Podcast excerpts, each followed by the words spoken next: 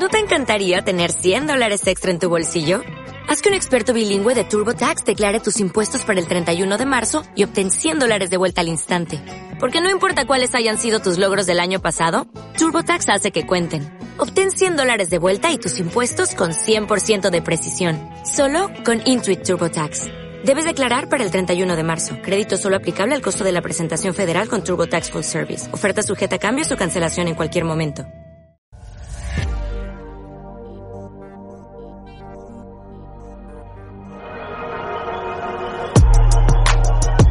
Por fin The Weeknd publica su nuevo disco After Hours, el sucesor de su maravilloso EP My Dear Melancholic, que bueno, estábamos esperando como agua de mayo. Él mismo titulaba este disco como Chapter 6, ya que bueno, la pequeña trilogía al principio de su carrera se cuenta como uno, y después cada uno de los discos que ha ido publicando, incluido este último EP, My Dear Melancholic, se ha contado como un capítulo más.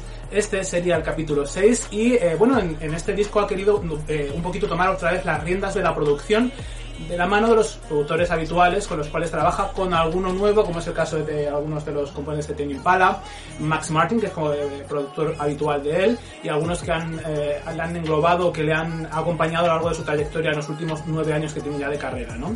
Este disco, eh, al final también la portada era como una especie de homenaje a la película After Hours, también de Martin, Martin Scorsese, que habla un poco de esa comedia negra, eh, un poco feliz y no feliz, sino sacar un poco el lado positivo de toda la mierda, ¿no? Y el lado gracioso de toda la oscuridad. Es un poco también ese mensaje y nos recuerda bastante a ese Beauty Behind the Madness, así que como se siente como una especie de homenaje y en las letras hemos podido entender que es como una especie de recorrido a cómo se ha sentido y una reflexión también de cómo, o las conclusiones que ha sacado de toda la mierda que ha vivido en los últimos años. Así que vamos a comenzar con esta pequeña reseña que vas a comenzar tú. ¿Qué te ha parecido el disco, querido?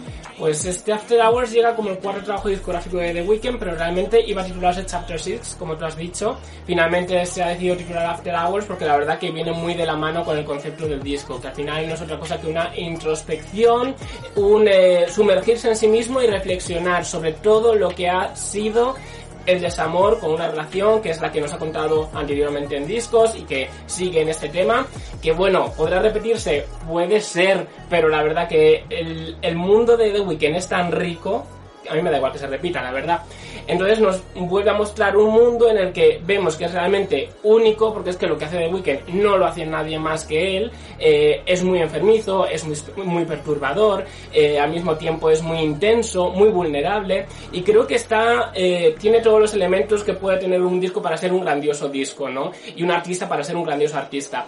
Así que teniendo toda esa intensidad y toda esa paleta de colores en la que vamos viviendo diferentes emociones y es como una montaña rusa este trabajo discográfico, pues nos adentramos a un mundo en el que desde luego a mí me ha llegado muy intensamente. A nivel de sonidos, por ejemplo, tenemos a un The Weeknd que sí es verdad que juega con la baza que ha llevado desde el principio de su carrera hasta aquí, que es un poco fusionar la electrónica oscura con el R&B, eh, y eso sigue haciendo de manera espectacular y para mí es un auténtico maestro de este estilo musical, eh, pero también empieza a fusionarse a nuevos sonidos como es ese pop dulzón de Max Martin, que sí había colaborado antes con Max Martin, pero había hecho canciones más en su rollo, digamos que ahora como que se ha endulzado un poco más y unas canciones un poco más melódicas como ese de Hardest Life eh, dentro del álbum o esa balada eh, que tiene un sample de, de Elton John de Your Song que también es muy melódica y muy dulce. Y en The Weeknd es bastante inédito esto. Por otra parte esa vena que ha tenido prácticamente desde el inicio de su, de su carrera o más bien a partir de Beauty Behind the Madness esa vibe de los 80s es que cada vez es mejor, cada vez es más impresionante, cada vez está recuperado de una forma tan bien, que está tan traída a la vuelta eh, eh, después de 40 años han pasado, pues que a mí me fascina, ¿no? Escuchar estos vibes de los 80s hechos por The Weeknd de una manera sublime y espectacular, siempre me deja boquiabierto con ese Blinding Lights eh, y con otros eh, temas que tienen tantos elementos de los 80s que te, quedan, te dejan realmente boquiabiertos, ¿no?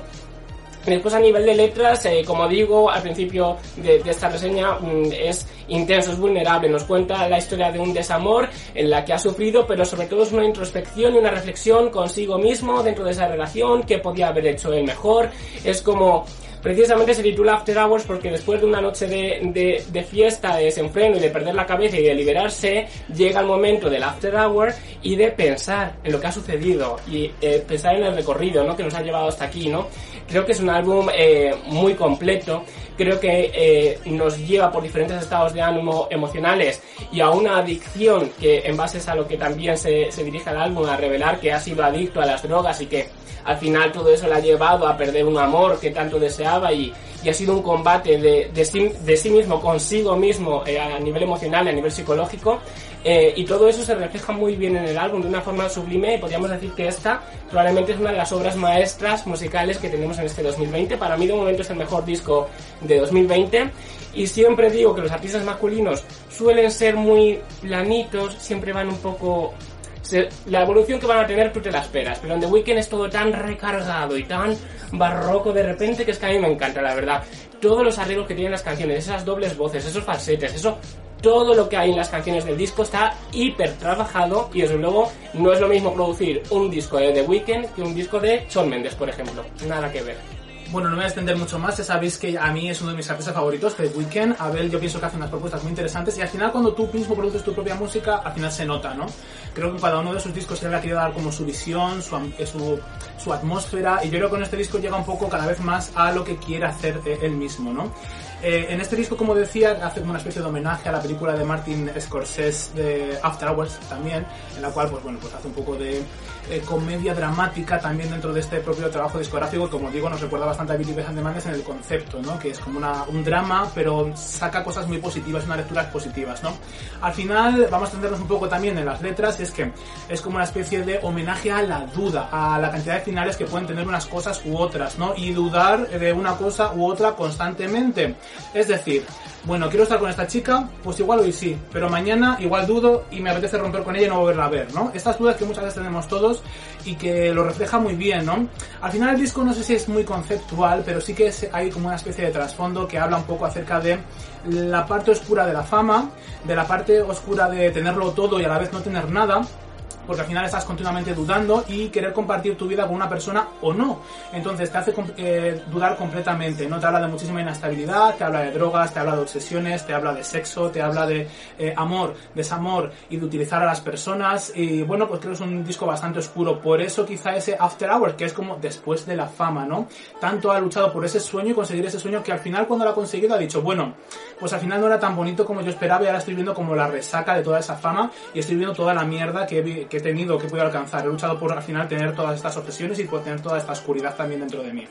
Eh, una vez dicho esto, creo que es un disco que en composición es muy interesante. Se siente además como una especie de continuación, también en la producción eh, musical, que se siente como las canciones como que van de alguna manera enlazadas, ¿no? Eh, la una de la otra y se siente como una especie de continuidad. De hecho, tanto es así que al final el disco también se siente como una primera parte quizá más R&B y una segunda parte quizá más electrónica, aunque al final hay como dos finales y lo quiero mirar como un final alternativo el final, ¿no? Hay como una canción que es eh, la canción que da título al disco After Hours, que habla acerca de, bueno, pues intentarlo, y la canción final habla de que no, de que no quiere tener eso y romper. Es como el final alternativo, podríamos decir, ¿no? De alguna película. Lo cierto es que hace como muchos homenajes al cine, al cine eh, bueno, desde Constance hasta desde Constantine, hasta películas de John Carpenter, eh, Martin Scorsese, o sea, hace como mucha alusión al cine, ¿no? Y en la producción también hace como mucha alusión a diferentes momentos, ¿no? Pues desde canciones y sonidos eh, pues más enfocados a los 80, 90, incluso actuales, ¿no? Es un sonido como retrofuturista que produce junto a todos los productores que han venido acompañándoles en los últimos años, ¿no? Lo cual le da como una especie de personalidad y de atmósfera que nos recuerda evidentemente a lo mejor de The Weeknd, aunque sí que es cierto que quizá no suene nada nuevo, sí que hay canciones bastante experimentales, extensas, largas, en las cuales se permite experimentar. Este disco eh, creo que al final es como una síntesis de toda la carrera de The Weeknd, que ya va a cumplir el año que viene 10 años de carrera, y nos recuerda prácticamente todas las facetas, desde esos mixtapes al principio que eran como más experimentales y sucios, hasta una electrónica más trabajada, o esos sonidos R&B que las hacía tan suyos que no te recuerdan a nadie más, ¿no? Acompañado de esa voz que la hace tan característica. Lo único que sí ha querido buscar como una ambientación que suena muy épica y que al final suena como mucho más dramática y épica, que al final lo consigue yo creo eh, en este disco más que en anteriores, ¿no? Así que yo creo que en esa parte es muy, muy, está como muy pensado todo, A pesar de que el disco quizá no siga un hilo conductor, se siente como que expande sus araña, sus, sus patas de araña, ¿no? O sus patas de pulpo por todo, ¿no? Porque al final parecen como continuaciones de la anterior, o si la siguiente parece una historia diferente, la siguiente te recuerda a la primera y es como una continuación quizá de Heartless, que luego viene un poquito más adelante, es decir, te hace como muchísimo reflexionar, ¿no? Así que es como una mezcla de todo y de nada, que a mí personalmente me resulta bastante interesante y sobre todo te hace muchísimo reflexionar, es como muy retrofuturista y además como muy atemporal, como que no sigue una, un hilo conductor, digamos, temporal. Al final también ha querido reflejar bastante bien eso en la estética, que está en Las Vegas y como viajes al pasado o al futuro que veíamos en el videoclip, y en la ciudad del pecado, que es de lo que habla al final del disco, que es todo el pecado. Y bueno, pues se hace como bastante a una y al final apuntala lo que es todo el arte del disco y toda la visión de esta nueva etapa de The Weeknd, ¿no? Esta ha sido un poquito mi reseña, eh, ahora vamos a comentar cuáles han sido nuestras cinco canciones favoritas. Llegamos a la posición número 5 de nuestro top con Heartless. El primer single oficial del álbum eh, nos llegó como un single eh, realmente que nos recordaba mucho al sonido que ya había mostrado The Weeknd anteriormente en su carrera y nos mostraba un The Weeknd a una vez totalmente liberado. Es una canción de liberación que habla sobre aislar completamente tus sentimientos. Es como una persona que ha podido tenerlo todo y que ha podido luchar eh, para tenerlo todo y sin embargo ha decidido aislar sus emociones y sin embargo vivir de una forma en la que no interfiriesen esas, esas emociones, no, sentir tanto hacia los demás y ser un sin corazón. Sí, al final esta canción a mí me encanta, ¿eh? me gusta mucho más que Brilliant Es una canción que se siente, pues bueno, pues ese de Weekend más de los inicios, con ese beat tan pesado, elegante, lleno de rollo y además la canción me gusta muchísimo, que es al final armar una estructura tal que al final nada pueda penetrar tu corazón y le hace como ese descorazonado, ¿no? Así que bueno, que se entiende muy bien después de los desengaños amorosos que ha vivido Abel, así que bueno, esta es una canción que a mí me, me, me produce pues que empatizo, oiga.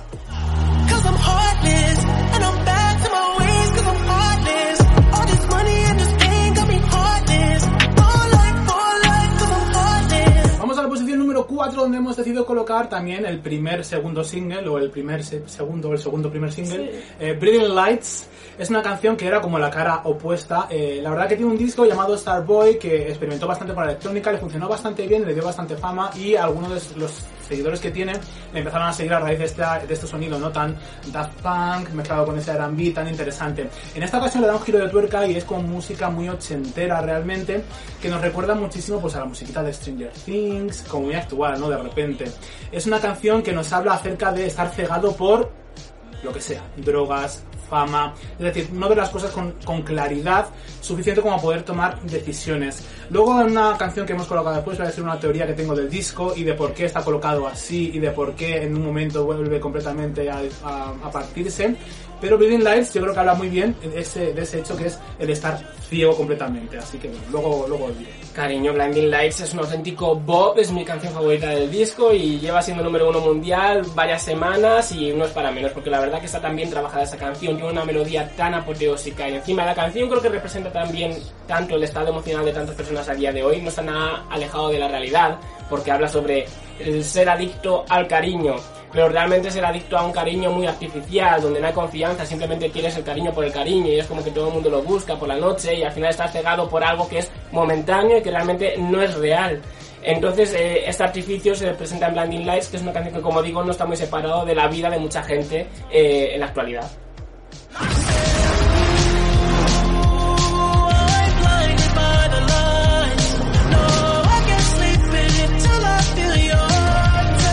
Llegamos a la posición número 3. Dentro del Holy Trinity se coloca la canción Escape from LA. Eh, es una canción muy especial. Creo que tenemos a un The Weeknd muy vulnerable y muy emocional en este tema, en el que habla sobre la infidelidad que tuvo su ex con él. Eh, Bella Hadid eh, tuvo una infidelidad con él porque al final... pero la canción es muy interesante porque como este disco invita a reflexión, invita a una introspección, él habla sobre cómo él también hizo que se, se, llevase a ese punto la relación, ¿no? Y cómo está un poco justificada esa infidelidad porque él, debido a sus adicciones, debido a que no supo cuidar bien eh, todo lo que tenía y debido también echa bastante la culpa a Los Ángeles, por eso en la canción dice que había que escapar de Los Ángeles y empezar en un nuevo lugar porque cree que era un círculo muy tóxico y que la fama le había llevado a un, a un círculo muy tóxico y todo eso hizo que fuese una rueda que no se pudiese parar y arrasó literalmente con el amor de ambos, ¿no? A mí Escape from LA me gusta muchísimo, tengo una lectura muy diferente de la que tiene él. La verdad es que al final Escape from LA lo veo como una manera un poco más eh, conceptual, ¿no? Eh, me gusta mirarlo así bastante esta canción, que es acerca de escapar de la fama. Me recuerda bastante al mensaje que daba Lana del Rey en su último disco Norma Fucking Rockwell, cuando lo tienes absolutamente todo. Tienes una casa espectacular, eh, unas vistas eh, fenomenales, el mejor coche. Es decir, tienes una vida perfecta. Tienes a la pareja perfecta, pero a partir de ahí empiezan a llegar como cosas que oscurecen todo eso y que al final el dinero y tener absolutamente todo, pues no te lo da todo. Al final escapar de toda esa fama, escapar de Los Ángeles, escapar de todos esos lujos es la única salida porque al final cuanto más tienes más te envidian y más te quieren quitar todo lo que tienes y arrebatar esa felicidad que, tienes en ese momento, ¿no? Entonces creo que es una canción mucho más conceptual de lo que pensamos y sobre todo me gusta muchísimo cómo se toma el tiempo en contar las cosas bien, cómo se toma el tiempo en disfrutar la producción, es decir, que no es una canción hecha rápido ni buscando un estribillo que suene bien, no, se toma su tiempo para que suene una canción eh, que tenga todo su presencia y que al final llegue ese mensaje que al final pues te haga un poquito reflexionar de todo esto, ¿no? Al final, Escape from LA es escapar de todos esos lujos para mí.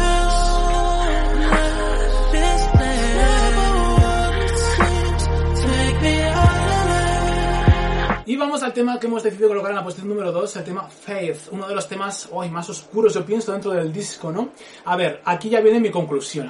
Esta, esta canción es la que eh, rompe completamente la armonía y el sonido y ya empieza Bleeding Lights, que es un sonido como más electrónico, etcétera, ¿no? Esta canción al final, si escuchamos hacia el final, es una canción en la cual, bueno, pues te habla de caer en las drogas, caer, sucumbir en la tentación, tener una recaída. Y al final en todas las canciones anteriores estaban hablando de lo mal y lo, y lo depresivo que estaba, que estaba estando, ¿no? Al final lo que te va trayendo es pues una especie de eh, te está como asentando una historia que te está contando, mira, no, estoy, no me estoy sintiendo, sintiendo bien, estoy desengaño tras desengaño, tengo una relación no funciona, esto no funciona y al final caigo en las drogas, que es de lo que te habla esta canción. Hacia el final de la canción se escucha como una ambulancia viene a recogerle y porque está drogado. A partir de ahí empieza ese mundo psicodélico que está dentro de las drogas, que es esa electrónica y está cegado por las luces. Él está viviendo al final dentro de una ambulancia, está viendo las luces y le ciega absolutamente todo. A partir de ahí hay como tres o cuatro canciones en las cuales está viendo la vida de otra manera, que es como te hacen ver las drogas, de una manera un poco más positiva, una realidad alternativa y al final ese sonido se torna pues más electrónico, más psicodélico y con un, un mensaje mucho más positivo que te hace escapar de la realidad. Esas cuatro canciones que vienen después de Faith están ahí precisamente por eso al final eh, se ven como escapar de la realidad, eh, tener una sobredosis y en ese momento en el cual estás luchando por tu vida ves ese mundo perfecto al final y ves como la salida.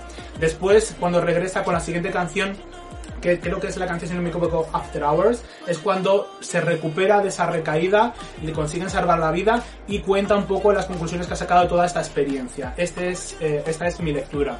Centrándonos en la canción en sí, me parece espectacular, con un sonido y una producción muy oscura, a mí me fascina, habla de cosas muy duras eh, la canción y me recuerda muchísimo, por ejemplo, al mensaje que está dando, pues, por ejemplo, Billie Eilish, Lana del Rey, pero ya lo hacía de Weekend, que es lo que yo estaba pensando, digo, es que Billie Eilish este mensaje lo ha llevado mucho por bandera, pero al final The Weeknd ya lo estaba haciendo en su, época. Y bueno, aquí está un claro estandarte. A ver, tampoco es nada original, me refiero. Mucha gente es muy adicta a las drogas y bueno, pueden narrar su historia. Ya, pero te habla de suicidios y te habla de perder la vida, ¿no? Y al final estar acompañado con esa persona que si te has cogido, etcétera. O sea, creo que es un mensaje. Pues. A mí, Faith me parece de las canciones más potentes del álbum, eh, de las más oscuras también. Y es que es un a tomar por culo todo, literalmente, ¿no? Es un eh, todo este camino que he hecho hasta ahora en mis relaciones, en mi vida, ha sido un luchar contra las cosas que no me hacen bien, como por ejemplo las adicciones a las drogas.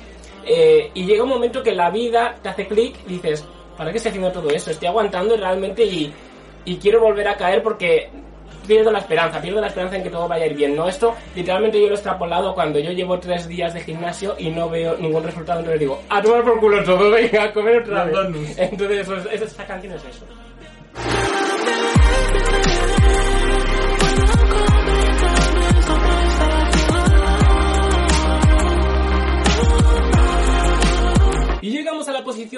Posición de honor que se lo lleva la canción que le da título al álbum, After Hours. Es una canción súper ambiental, súper experimental, muy larga en la que The Weeknd forma parte de su producción.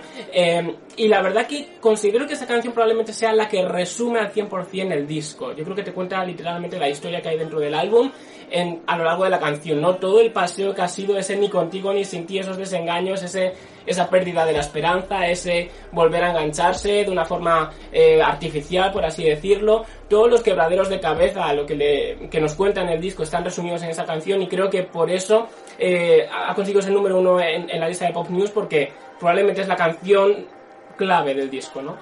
A mí After Hours me gusta muchísimo porque tiene muchas cosas para que a mí personalmente me atraiga, que es, uno, es la canción conceptual del disco. Quiere decirse que al final da como respuesta a todas las preguntas y a todas las dudas. Es decir, que las resuelve, digámoslo así, y te hace como una especie de rememoración de todo el disco anterior. Llega al final prácticamente del disco y te hace como una especie de remind con frases y con eh, mensajes que te hacen ver la vida de una manera mucho más positiva. Pese a que las canciones sean como muy oscuras, al final sale como una especie de solución después de esa oscuridad, que es al final el mensaje de, de la canción.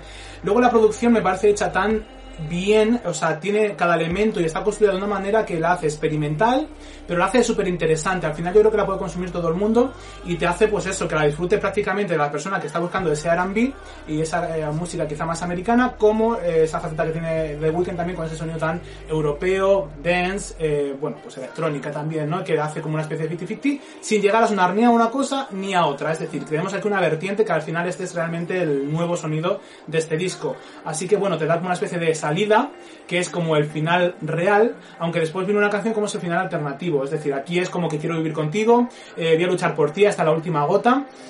No me voy a cansar de intentarlo y la siguiente canción al final te deja con he perdido todas las gotas, no he podido hacerlo y me estoy desangrando así que no quiero saber nada porque al final lo he intentado hasta que ya no he podido más. Al final asumir que cuando hay que tirar la toalla también es muy importante y la última canción es de lo que te habla, que es como el final alternativo. A todos nos hubiese gustado que hubiese terminado con ese final feliz de voy a intentarlo hasta conseguir, eh, a conseguir tenerte, ¿no?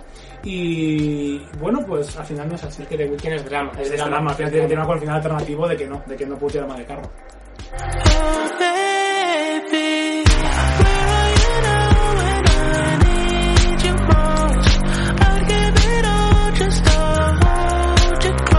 Hasta aquí ha llegado nuestras cinco canciones favoritas de After Hours, el nuevo disco de The Weeknd. Podemos decir muchas cosas, pero bueno, para, para empezar, nos encantaría saber cuáles son vuestras canciones favoritas y qué puntuación le dais. Ahora vamos a darle la nuestra, ¿vale?